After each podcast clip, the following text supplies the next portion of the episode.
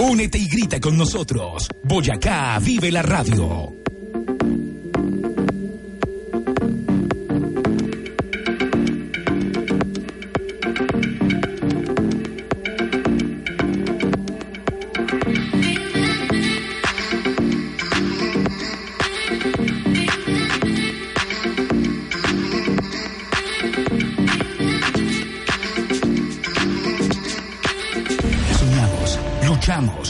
Hacemos posible. Este 19 y 20 de julio, unidos. UPTC Radio 104.1 FM, Boyacá 95.6 FM. Universidad de Boyacá, V Virtual Radio, Colboy Estéreo 102.6 FM, Santoto Estéreo, La Juan 105.4 FM y Positiva 101.1 FM. Juntos celebramos un bicentenario de libertad.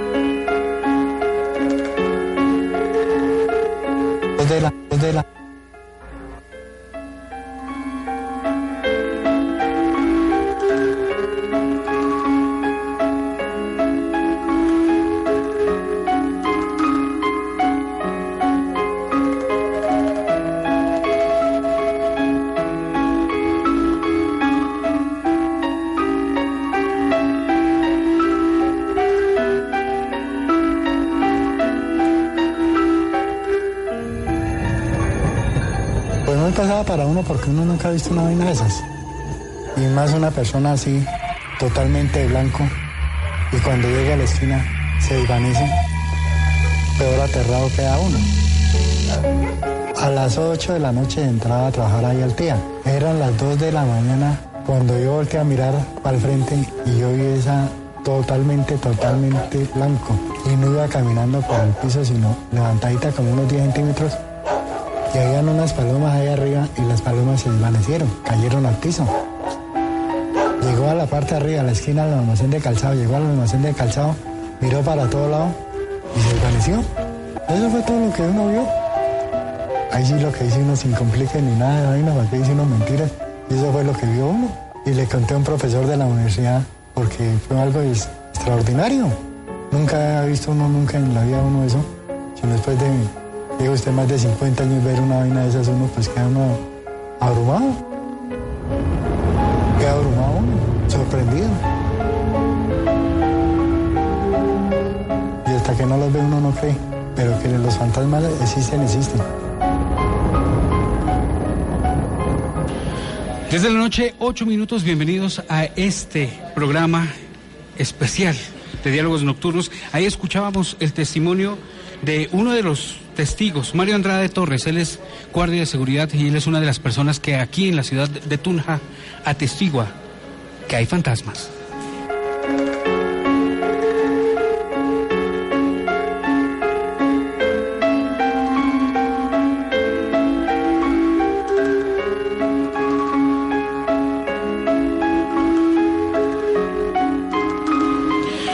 Esta noche aquí en Diálogos Nocturnos vamos a estar hablando de algunos de los testimonios que se recogen en las calles de esta ciudad en donde se vive plácidamente. Aquí se viven días agradables, días históricos, como el día que hoy estamos disfrutando en esta jornada de la radio y el día de mañana la celebración del Bicentenario, pero también sus noches son muy especiales, son noches que nos convocan a la inquietud, al misterio también, pero por supuesto a la identidad, al patrimonio, a la riqueza que solo una ciudad bicentenaria como esta, la ciudad de Tunja, llena de tesoros escondidos, nos puede ofrecer. En Diálogos Nocturnos le quiero dar la bienvenida a Jesús Pinilla. Jesús, buenas noches. Muy buenas noches, Carlos. Para mí es un placer estar acompañándote el día de hoy en este gran evento donde se unen siete emisoras para hablar de cosas importantes, de hechos importantes como es el Bicentenario de Colombia. Para mí es un placer estar contigo el día de hoy. Jesús hace parte del equipo de, de la Dirección de Comunicaciones de la Universidad Santo Tomás de Tunja.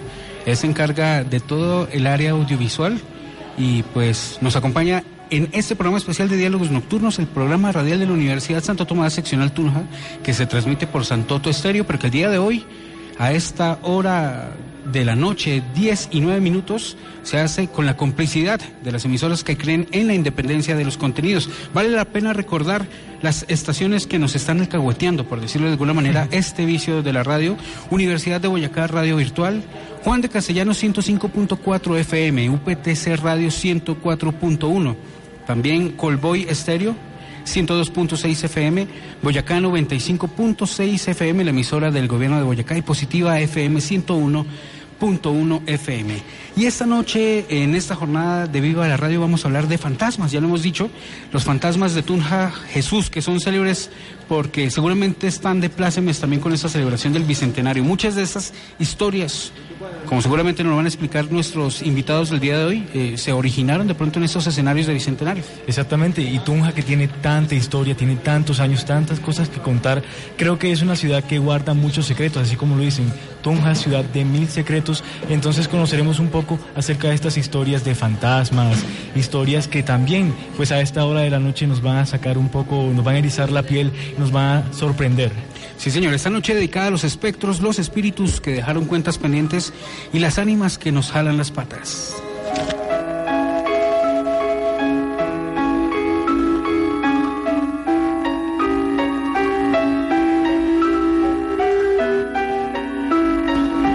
Y a esta hora, eh, 10, 11 minutos, tenemos invitados de lujo a estos diálogos nocturnos especial del, del Centro Comercial Viva, un amigo de la casa.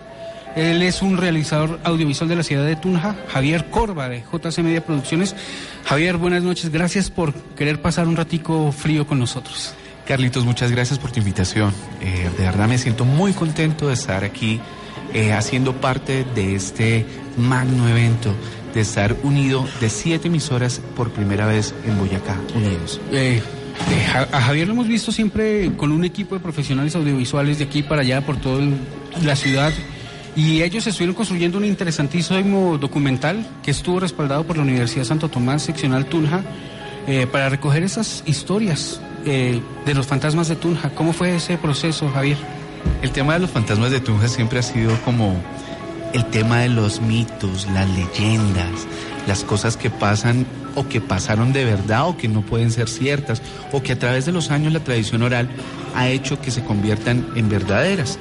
Unos dicen que es cierto, otros dicen que no es cierto, pero entonces eh, siempre existe ese, ese morbo, por decirlo así. Entonces quisimos nosotros, eh, nuestra productora, buscar la forma de, de, recopilar esas nuevas historias, porque estas, digamos que son los fantasmas de Tunja, son la recopilación de 32 historias de, que escribió o que recopiló el maestro Juan Medina, entonces de los últimos 100 años porque anteriormente estábamos hablando de La Llorona o El Fantasma del Farol o bueno, las leyendas urbanas. Las leyendas urbanas que generalmente hace más de 100 años que vienen, vienen, vienen rondando. Pero ahorita nosotros quisimos darle ese toque contemporáneo de los últimos 100 años, donde esas nuevas historias crean nuevas narrativas y ahorita estamos conviviendo seguramente con ellos. Javier, a mí me gustaría saber, bueno, se ve que fue una investigación bastante ardua de coleccionar, digamos, todo este tipo de historias. ¿Quiénes ayudaron en ese trabajo? Bueno, precisamente nosotros eh, aplicamos a una convocatoria de unos estímulos que hace la alcaldía en producción audiovisual para hacer la realización de un documental. Como te decía al comienzo, nosotros quisimos estar así como, como con ese cuento de, bueno, ¿será que es cierto, no es cierto? Y vimos la oportunidad de la investigación que hizo el maestro Juan Medina y dijimos, esos 100 últimos, esos 100 años vamos a recopilar esas nuevas historias para potencializarlo, porque nosotros eh, anteriormente, antes de denominarlo Tunja Ciudad de Origen, decíamos que era la ciudad de los tesoros escondidos. Y en cada una de las cuadras que va pasando, que hay aquí en Tunja, del centro histórico, incluso del norte o del sur, de las partes viejas, hay un fantasma.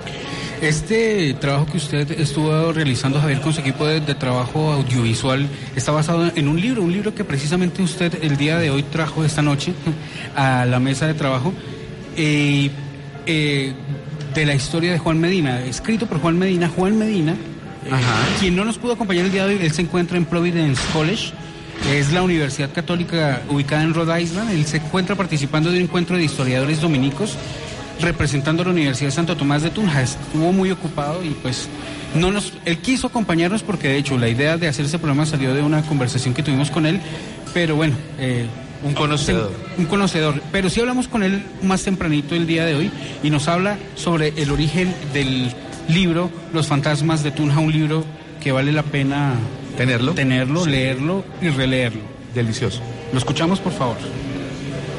El libro Fantasmas de Tunja surge a partir de un trabajo que venimos adelantando con la Universidad Santo Tomás sobre rutas patrimoniales de nuestra ciudad, caminando la ciudad, recorriéndola, estudiándola en archivos, en libros, pero sobre todo el aspecto del recorrido, de mm, las guianzas que hacemos especialmente en las noches con diferentes grupos para con fines académicos explicar la importancia de la ciudad, reconocer esos valores patrimoniales patrimoniales maravillosos que tiene en lo arquitectónico, en lo artístico, en, en lo gastronómico, y en una cantidad de campos. En estos recorridos la gente siempre pregunta por los fantasmas, por los misterios, por las apariciones y esto llevó a que empezáramos a hacer esa recolección de, historias, grabar a los testigos que dicen haber visto fantasmas o que han visto apariciones o fenómenos paranormales y empezamos a hacer esa recolección que se juntaron también con eh, historias de, de mi familia, con historias de amigos, eh, pero es importante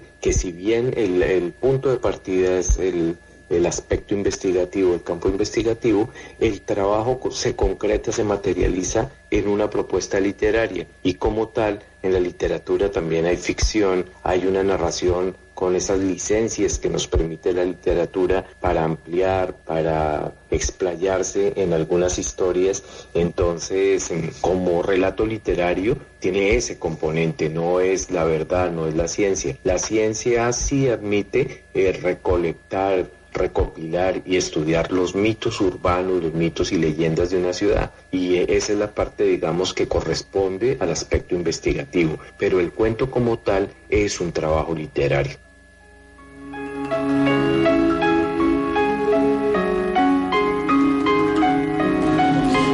Escuchábamos al gran maestro Juan Medina, quien recolecta todo este tipo de historias que la verdad son muy asombrosas. Nos gustaría saber con uno de los productores pues, de este documental, Javier, eh, esta, estas historias que se entrelazan entre la ficción y la verdad, ¿qué tanto tienen de ficción y qué tanto hay de verdad en este, en este documental? Pues eh, como decía el maestro Juan, se permite eh, creer que es cierto y se permite creer que es una fantasía. Eh, para muchas personas que les han sucedido cosas, incluso después del documental, venían contándonos, a mí me pasó esto, a mí me pasó lo otro, y efectivamente se me apareció alguien, escuché algo, y muchas cosas que habitualmente vienen pasando, vienen pasando que se convierten, que se convierten en realidad para algunas personas y para otras que son escépticos, el que quiere creer, lo cree. ¿Crees que pues a tu equipo de trabajo, como me has comentado, al investigar, al tratar estas historias, al tratar de reflejarlas a la parte audiovisual, pueden haber tenido algún contacto con lo sobrenatural? Pues mira que esa fue una gran pregunta siempre cuando nosotros hacíamos nuestros conversatorios acerca del documental. Eh, se sentía más que todo como una presencia, una energía. Que nos haya pasado algo que, que pronto con un golpe o que escucháramos una que, posesión. una posesión que todo el mundo dice ah", no no realmente no pasa. Pero sí se siente la energía. Cuando tú invocas la energía como como el, el lenguajear el, el decir es va a pasar algo bueno va a pasar algo bueno pero si tú te concentras en que va a pasar algo como no tan bueno entonces de una u otra forma tu inconsciente o tu subconsciente lo que hace es reflejar eso no entonces eh, eh, pues no, gracias a Dios no nos pasó nada, pero sí, sí hubo momentos muy, muy divertidos, muy jocosos. A ver, ¿cómo cuál? Cuéntanos una historia aquí. Yo sé que todos los oyentes quieren saber. Precisamente nosotros cuando estuvimos grabando eh, el, profe del tercer piso en la UPTC, fue momento en el cual estaba de la Universidad de Par. este sí, estaba raro. estaba de par. Y entonces nosotros no podíamos, no podíamos acceder a la universidad porque los estudiantes estaban en sus conversaciones ahí, bueno, uno de sus temas en específico. Entonces no pudimos entrar eh, en los momentos que queríamos nosotros entrar, pero pudimos llegar a acuerdos con ellos para llegar ínfimamente sola la universidad. Nosotros, los tres o cuatro personas de la producción. apenas. No, eso era. por más de haciéndose el valiente, por más que queríamos hacernos los valientes, no, siempre daba miedo.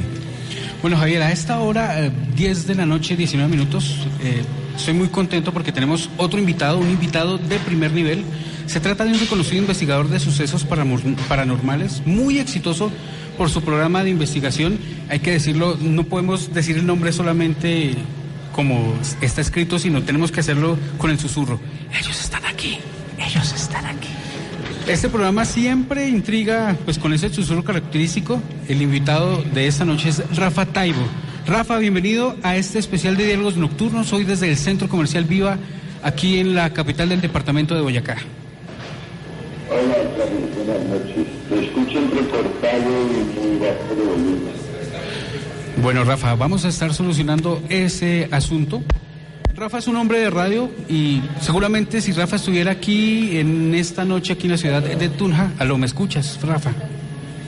No, te escucho para Ok.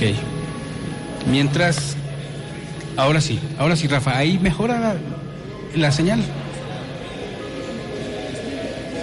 Yo creo que son los fantasmas que están tratando, están tratando de, dañar este, este suceso. Ellos no.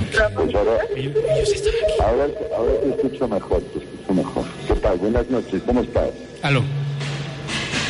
Hola, ¿me escuchas? Bueno, Rafa, eh, usted como un hombre de radio, una voz reconocida en toda Latinoamérica, eh, seguramente puede recordar si estuviera aquí en, Tunja en este momento esas primeras participaciones suyas en la radio, en su natal Ferrol, ¿cómo empezó Rafa Taibo en este tema de la radio? Pues querido Carlos, tengo que decirte, lamentándolo mucho, que me estás confundiendo con mi padre. Es un error que, que es recurrente porque se llama como yo, yo me llamo como él. Y mi padre es el que tiene una dilatada carrera en radio y empezó en, efectivamente el Ferrol, en un pequeño pueblito. Y pues yo nací mucho más tarde de eso. Mi padre es una voz muy reconocida en España cariñosamente le llaman la voz de Dios. Por lo tanto, yo debo ser Jesucristo, su único hijo. es, un, es un título importantísimo, ese ser considerado la voz de Dios. Sí, mi padre es un gran narrador, un gran declamador y una voz muy, muy reconocida en España.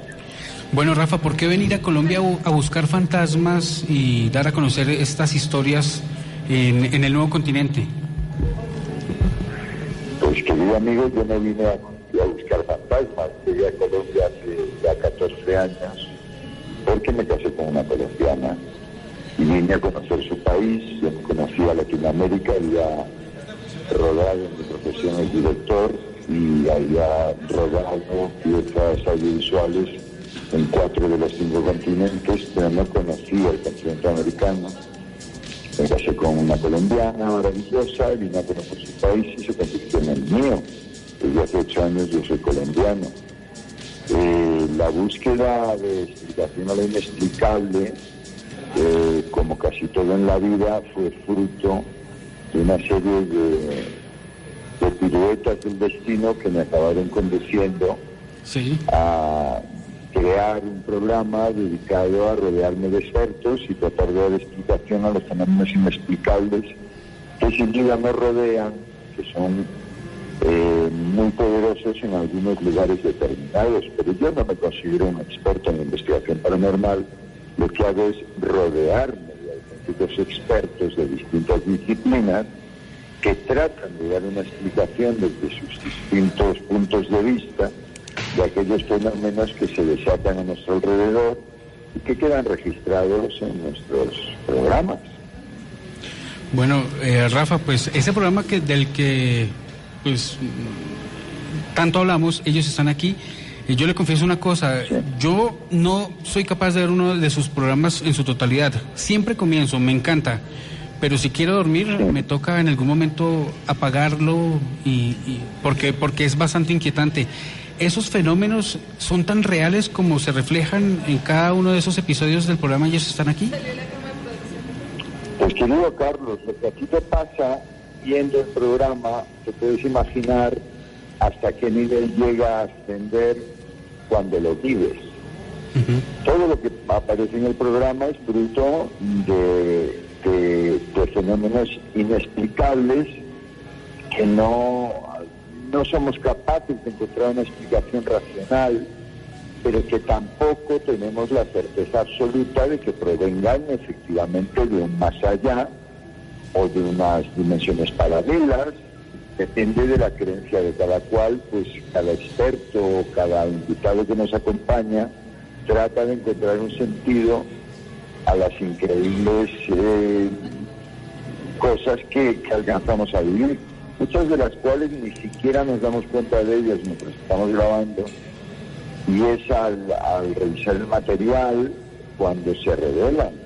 El tema de las psicofonías, por ejemplo, me tiene absolutamente loco, porque la psicofonía es eh, la grabación de un sonido que es inaudible in situ, solo logras escucharlo al reproducir lo grabado.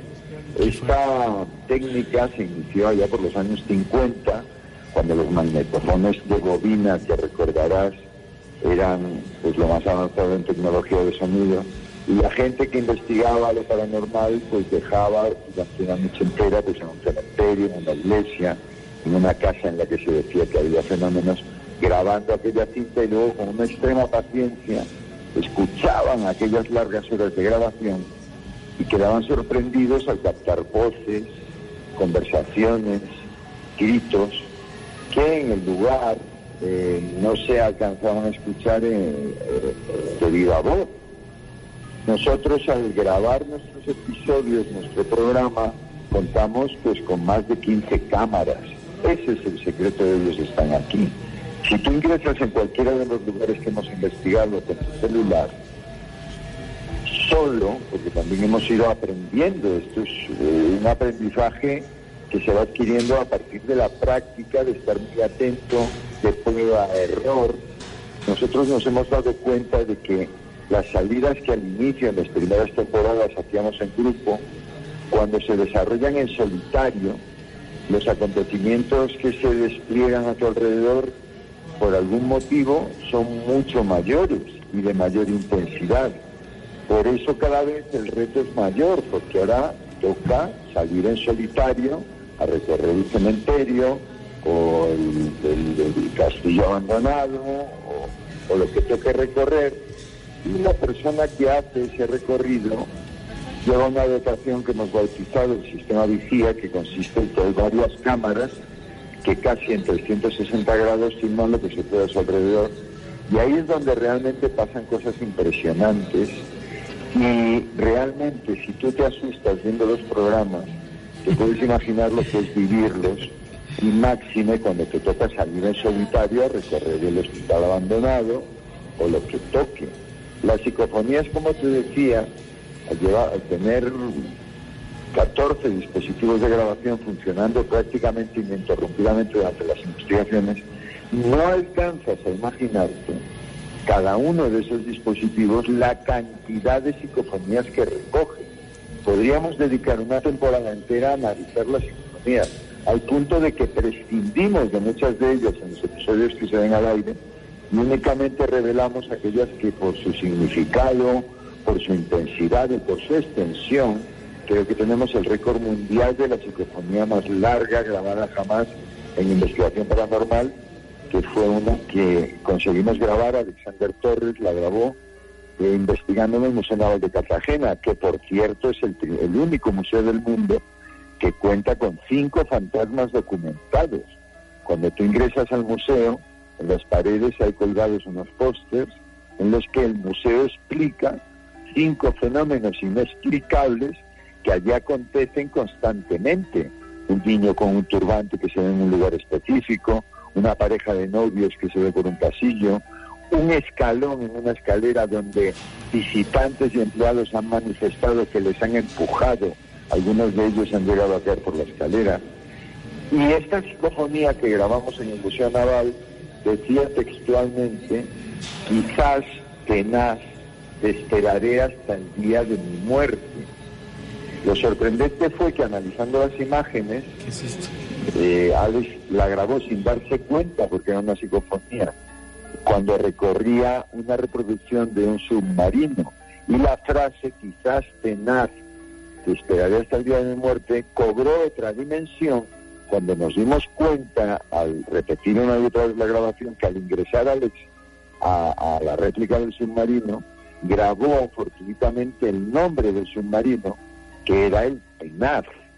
Entonces esa serie de coincidencias que uno descubre cuando analiza eh, lo máximo posible aquellos fenómenos que registramos, pues dan un significado realmente inquietante a todos estos fenómenos que logramos capturar.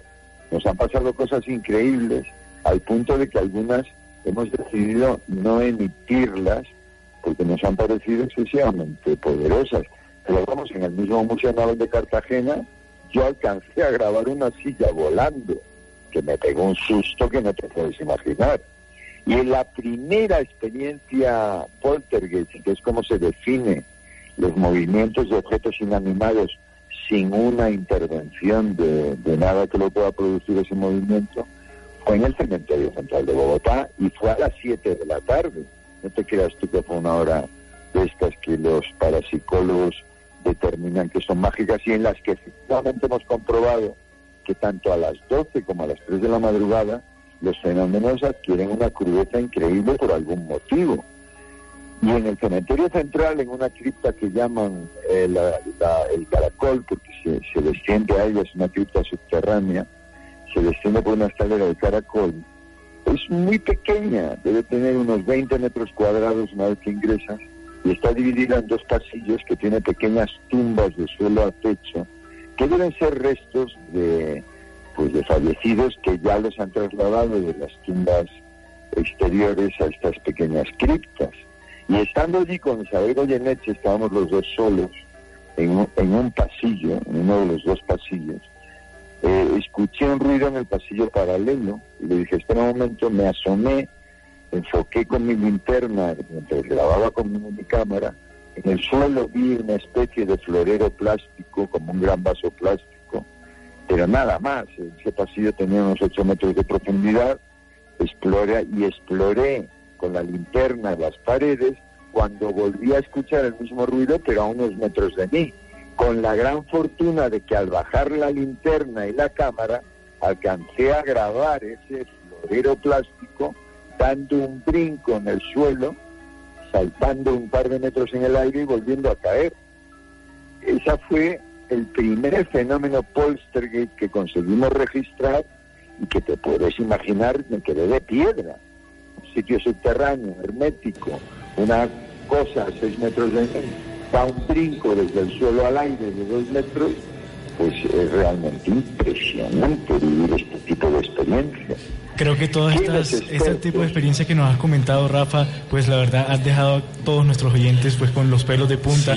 Tú como conocedor de la parte, pues toda esta parte paranormal, ¿A qué se deben pues estos fantasmas? Yo creo que muchos de los oyentes no se explican a qué se deben estos fenómenos naturales. Yo personalmente, personalmente, inevitablemente uno va desarrollando sus teorías. Y no puedo negar que cuando iniciamos la, la primera temporada, son, llevamos cuatro temporadas hechas porque hay una temporada cero, cuando el programa se emitía dentro de otro formato que se llamaba Cuatro Caminos y ni siquiera era un programa, eran unas investigaciones, unas notas. Yo inevitablemente, al vivir esas experiencias, tal como tú te asustas al verlo en televisión, pues imagínate al que sumergido en estas experiencias, yo debo reconocer que entré en una espiral de pánico porque en mi propia casa, que es un apartamento pequeño de dos plantas, empezaron a ocurrirme cosas.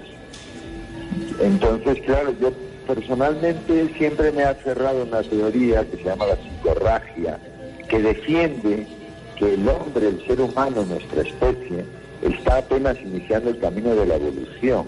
Prácticamente ayer, en tiempo, eh, si lo medimos en tiempo universal, en tiempo cósmico, prácticamente ayer éramos simios. Somos una especie que apenas está en los albores de su evolución, de su desarrollo al tal punto que no conocemos el potencial de nuestro cerebro, que como todos sabemos utilizamos en un porcentaje mínimo de, calculamos que un 20% de nuestra capacidad cerebral está en uso. Indudablemente estamos destinados a llegar a un potencial absurdo en el que al utilizar el 100% de nuestro cerebro, esa máquina maravillosa y desconocida, a la que no damos importancia y que para mí es realmente el mayor misterio de la creación, y que estoy seguro de que encierra la respuesta a todas las preguntas que todos nos hacemos, incluida la de la infinitud del universo. Dice la psicorragia que el poder de nuestras mentes, aún desconocido por nosotros mismos, es capaz de generar ese tipo de fenómenos de una manera inconsciente. Sin embargo, cuando empiezan a sucederte en tu casa cosas, entonces entras en, como en conflicto y dices, a ver, o sea, yo estoy generando esto, inconscientemente por qué, por qué estoy generando esto. O puede ser un exceso de imaginación. De, de, de, pánico que, que empecé a sumergirme, que yo ya no podía dormir sin cerrar la puerta de mi habitación, o con algo tan tonto como la puerta del closet abierta. Y tuve que enfrentar todo ese pánico que se abalanzaba sobre mí como una fiera tratando de devorarme, y lo hice tumbé todas las paredes del apartamento para no poder cerrar ninguna puerta e hice algo que los expertos tienen taxativamente prohibido. Llené mi habitación de espejos. Según los expertos, los espejos son portales, portales constantemente abiertos a otro mundo, a otros niveles, a otras dimensiones. Y esa fue mi forma de enfrentar los miedos. Ahora mismo estoy hablando contigo y veo mi imagen multiplicada rodeándome y tal vez algún día, además de mi imagen, consiga mi objetivo y vea a otro ser que me observa desde el otro lado del espejo. Que al final es mi objetivo, encontrar una prueba irrefutable de que existe un más allá o de que no existe. Rafa, muy interesante eh, todo esto que nos cuentas sobre tantas historias que hay en Colombia. Definitivamente los fantasmas de Tunja, pues en, en, un contexto más general, son solo unos fantasmas de más, de los que existen en todo el país, en todo el, continente, en, en, todos estos 200 años de historia eh, republicana de nuestro país. Gracias, Rafa, por, por acompañarnos esta noche. Nosotros sabemos que usted siempre está muy ocupado pensando en cómo no, mañana, mañana, mañana empiezo a rodaje a las 5 de la mañana, pero ha sido un placer hablar contigo. Yo lo único que quería es lanzarte un reto a ti, a los oyentes, a aquellas personas que realmente tienen un interés en encontrar respuestas. Hay una prueba muy sencilla que pueden hacer, porque esto al final, cuando uno encuentra las respuestas, y te lo aseguro, es en la en soledad, en la máxima intimidad posible. Es cuando por algún motivo los fenómenos se revelan ante nosotros. Si usted quiere salir de dudas y quiere atravesar el umbral de lo desconocido, colóquese en su habitación, en su casa, en soledad, ante un espejo. ¿sí? Encienda una luz a su espalda para que a través del espejo tú puedas ver lo que se refleja detrás de ti. ¿Sí? Y a las 12 de la noche, o mejor aún a las 3 de la mañana, simplemente mirando a través del reflejo del espejo lo que hay a su espalda, simplemente pregunte, ¿hay alguien aquí? Y verá lo que sucede. Si tiene el valor para hacer esta prueba, yo le invito a que la haga, porque la respuesta le va a llegar, se lo aseguro. No, no, no me atrevo, la verdad. Yo ya volteé a mirar atrás. Está muy difícil. Rafa, muchas Ah, gracias. claro, Redes claro. sociales para las personas que están de pronto interesadas en seguirlo y Y conocer, más un de poco estos temas. este Es muy fácil encontrarme en cualquier red, se escribe Rafa Talco, en Twitter, en Facebook, lo que quieras, y ahí estoy. Siempre procuro tener un contacto cercano con mis seguidores, porque nos une esta búsqueda de explicar lo inexplicable, y creo que eso nos une como especie. Es una de las cosas que todos tenemos en común. Así como el sentido del humor es diferente en cada país, el miedo, te lo aseguro, es exactamente igual en cada rincón del planeta.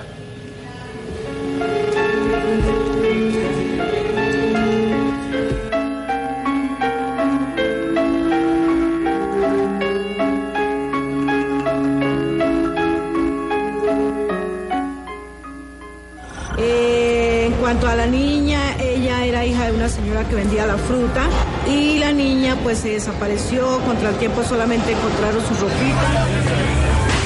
Contra el tiempo la niña fue apareciendo dentro del centro comercial, entra por una puerta vestida de blanco, vestido largo, con un rebozo blanco, llorando, mojada, sin abrir la puerta, cruza la puerta, nuevamente sale por la otra puerta.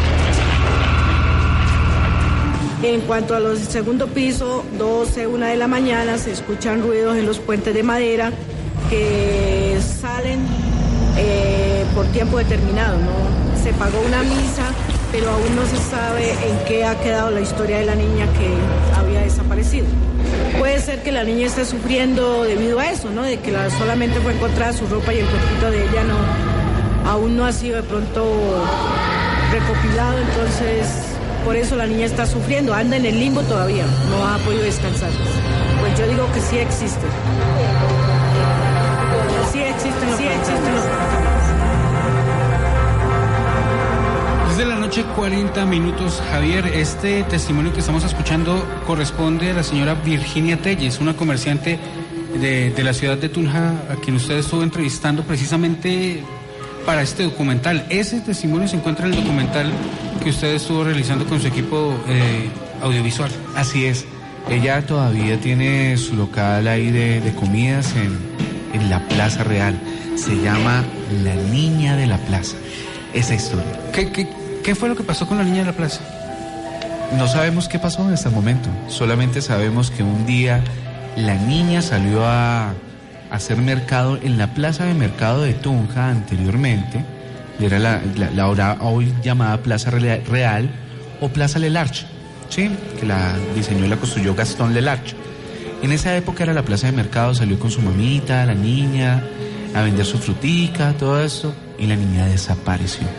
Pero no desapareció porque, según el testimonio de la señora Virginia, sigue rondando los pasillos de él. Solamente le encontraron las, la, la ropita. Pero fíjate cómo ese tipo de cosas lo hacen pensar a uno que, que pudo haber pasado con la niña si solamente le encontraron la ropita. Seguramente alguien la, la robó. ¿Será que alguien le hizo algo? ¿Será que la abusaron sexualmente y por eso no ha podido descansar? Es lo que se nos vino a la cabeza a nosotros. Claro que sí. Bueno, Javier, eh, lo invito y a todos los oyentes a que escuchemos eh, una pequeña descripción que precisamente el autor de este libro, Juan Medina Roa, hace de algunas de las historias que están consignadas en el libro, que también fueron realizadas en este documental.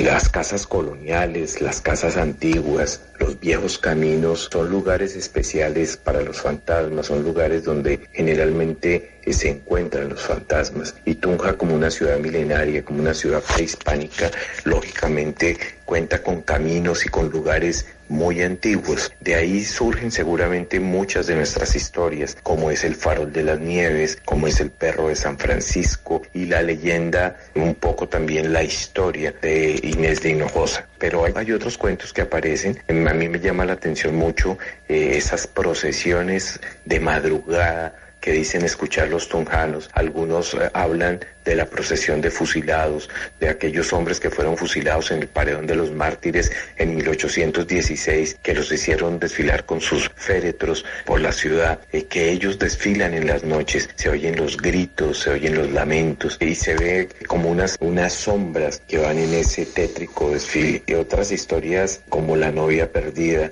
que ha causado también eh, mucho impacto. Esta mujer que dejaron plantada en la catedral a comienzos del siglo XX y que después murió enloquecida cuando no apareció su novio pasado los meses. Ella eh, dicen que es ese fantasma que se ve esa mujer de blanco que desfila especialmente por la calle 19 como flotando sobre la calle. Hay muchas otras historias también. Perro de San Francisco que dicen que todavía se aparece, que se aparece un animal muy grande. Algunos lo han visto como un oso que asusta a la gente en los alrededores de San Francisco e incluso de las nieves.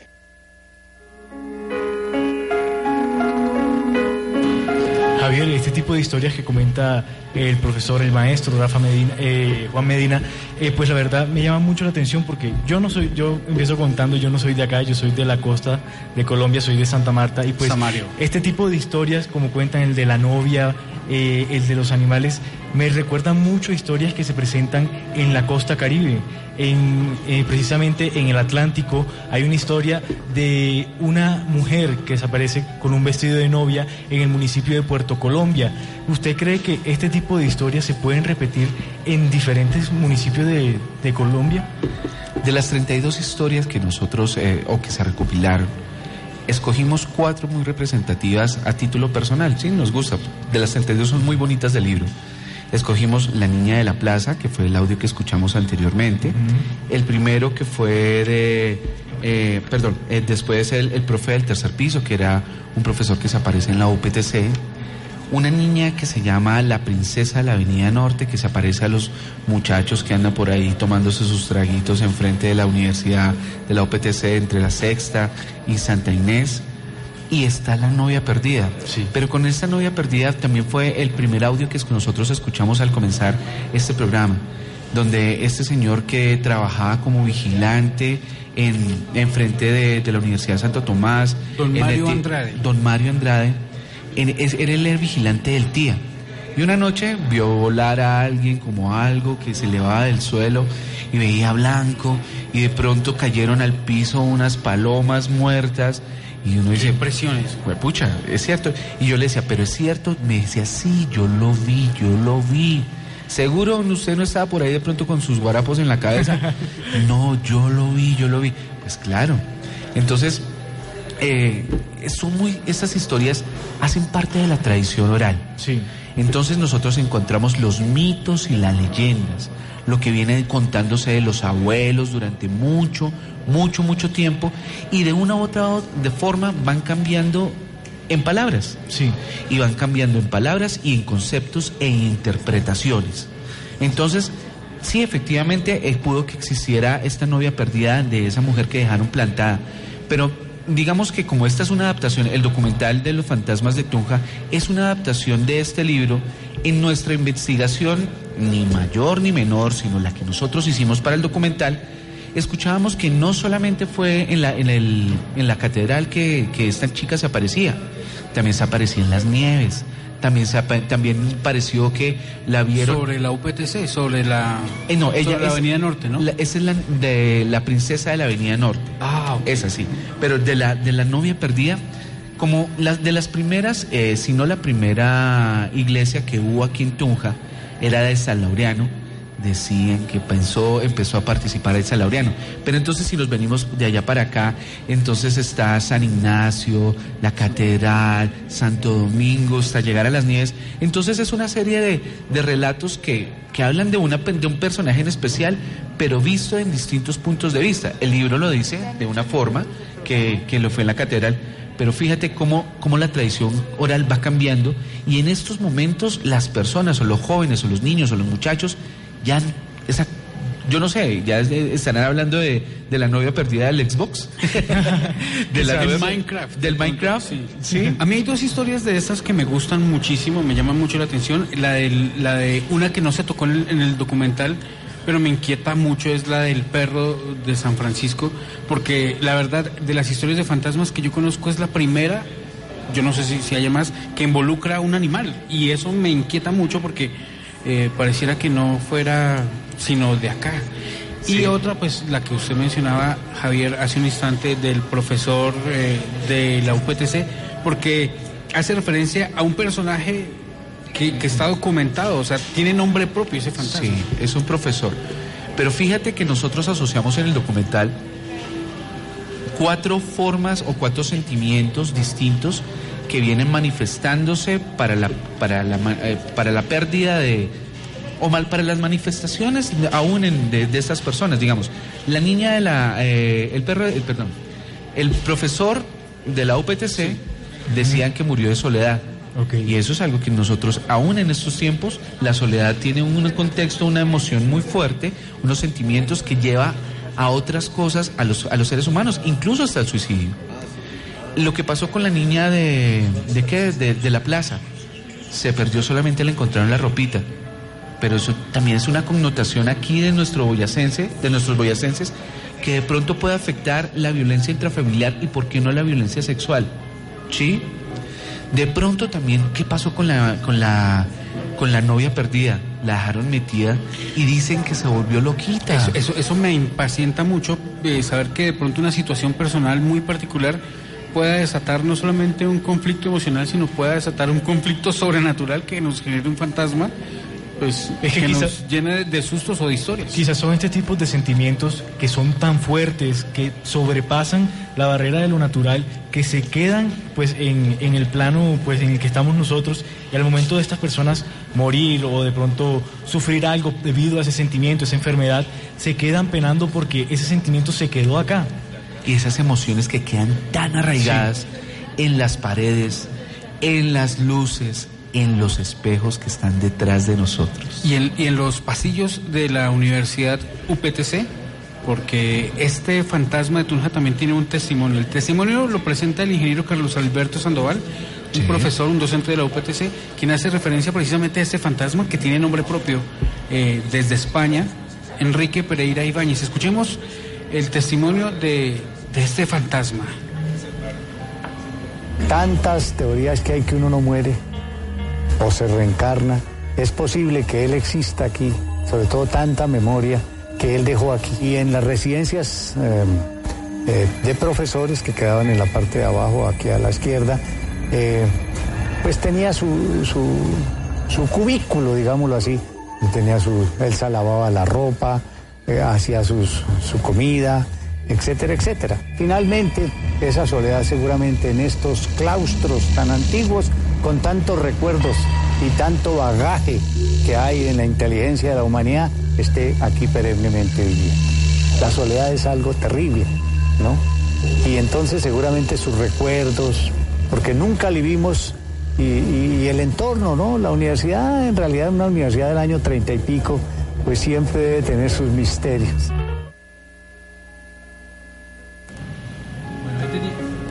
Ahí teníamos eh, 10 de la noche, 51 minutos, el testimonio de este profesor Carlos Alberto Sandoval, docente de la UPTC. Y aprovechando que estamos en esta jornada de 24 horas de radio continua con los amigos de la UPTC, eh, Ania Forero, directora de UPTC Radio. Carlitos. ¿En la UPTC asustan, como dice el profesor Carlos Alberto Sandoval? Bueno, alguna vez escuché una historia de Nicolás Rodríguez, que él trabajaba en la UPTC en Bienestar, y me comentó que en el Teatro Fausto lo habían asustado. Que él había llevado unos materiales y los habían sacado del Teatro Fausto y que efectivamente creen que era una presencia, puede ser algún fantasma o bueno, no sé, una energía, pero que sí. Sí he escuchado esas historias. Entrar a, a la UPTC en cualquier hora del día esas, esas paredes tan altas, esos como, no sé, se maneja una energía no mala ni nada, sino No. esas cosas, sino, pucha, de todas maneras es densa, Sí. es densa. Sí, sí, sí, ahí ener- y se siente. Eh, hay cosas que uno, que uno siente. Yo les tengo, les cuento otra experiencia así pequeñita. Hace unos días escuché unas Espera. Ania, mira, mira detrás de ti, detrás de ti hay algo. Claro que sí. ¿quién Ah, no, no, estará? no, mentira, mentira, mentira. Y tuve la, la- la oportunidad de, de escuchar unas, unas psicofonías, hacer unas preguntas y me respondieron. Me Sí. respondieron. Escuché claramente que me dijeron, hola. en serio. ¿Y que te, re- te respondieron hola? Me, me saludaron, hice unas preguntas eh, y me le dieron respuesta a mis preguntas. Ah, cuéntanos. Pregunté que, que si mi abuelito estaba vivo y me, me dijeron no. Pregunté el nombre de él y me lo dijeron claramente. La persona con la que estaba también preguntó cómo se llama mi mamá y claramente dijeron el nombre de la mamá de esa persona. Yo menos mal salgo a las 5 de la mañana cuando ya hay luz de día, porque ya con este testimonio que nos cuenta Dani, pues ya un poco me daría susto salir ahorita a mi casita en la soledad de la noche. Pero tenemos una llamada al aire a esta hora 10, 53 minutos. Alejandra Restepo, buenas noches, gracias por comunicarse con Diálogos Nocturnos. Hola, ¿cómo están? Buenas noches.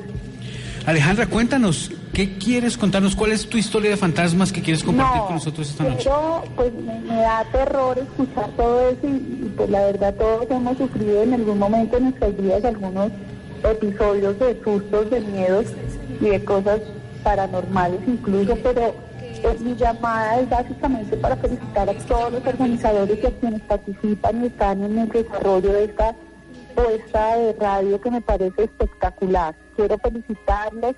Sé que ustedes hacen un gran sacrificio, un esfuerzo inmenso y tienen un propósito grande de, de romper fronteras y demostrar que en Boyacá se hace una radio eh, de inmenso talento y de gran responsabilidad. Eh, bueno, Alejandra, ¿cuál, aprovechando esta llamada, ¿cuál es su primer recuerdo de la radio? ¿Qué es lo que eh, recuerda con más cariño de la radio, Alejandra, de pronto en su niñez? De la radio, la radio se escuchaba, mi mamá escuchaba novelas, escuchaba desde la tarde las novelas, eh, era un medio básico, sigue siendo básico, pues ya que lo, lo, lo llevamos pues en los en los celulares, en las oficinas lo escuchamos en el computador, pero de niño sí, mi mamá escuchaba las novelas, eh, en los quehaceres diarios siempre, la noticia al mediodía, en la mañana, eh, no, la radio ha sido parte pues de, de- de la de la formación de nosotros, de la convivencia en el hogar, de todo, es y será básica, no debemos dejarla perder para nada y por eso felicitaciones porque están haciendo ustedes una jornada impresionante, o sea, están dejando huella, más huella de lo que eh, tenemos en nuestro en nuestra vida. Pues no, Alejandra, gracias a usted también por vincularse a este proyecto de 24 horas de radio, pero hay que felicitar más bien a estas personas, muchas personas. No te imaginas cuántas personas están participando de este proyecto, pero vale la pena recordar a quienes nos están alcahueteando este vicio de la radio. Universidad de Boyacá, Radio Virtual, Juan de Castellanos 105.4 FM, UPTC Radio 104.1, Colboy Estéreo 102.6 FM, Boyacá 95.6 FM, emisora del gobierno de Boyacá y Positiva FM 101.1, eh, también en FM. Alejandra, gracias, de verdad, de todo corazón. Bueno, buena noche, buena noche, la mejor energía, que tomen mucho tinto, que sigan hablando delicioso eh, no sé, que se abriguen mucho, pero que no les vaya a coger el sueño. Mucho ánimo. Yo sé que tienen mucha energía y hay muchas personas su alrededor y mucho ánimo. Sí, señora, y por acá te esperamos mañana en el Centro Comercial Viva. Vale, claro que sí, feliz noche. 24 horas, 7 emisoras, 50 voces. 30 segundos para salir al aire. Sí, ya voy. Boyacá vive la radio. Radio. 24 horas, 7 emisoras, 50 voces. Boyacá vive la radio. Este 19 de julio, Boyacá vive la radio. Desde las 6 de la tarde en Viva Tunja empezaremos 24 horas de transmisión continua. 7 emisoras boyacenses. UPTC Radio 104.1 FM. Boyacá 95.6 FM. Universidad de Boyacá. V Virtual Radio. Colboy Estéreo 102.6 FM. Santoto Estéreo. La Juan 105.4 FM. Y Positiva 101.1 FM. Juntos celebramos un bicentenario de libertad.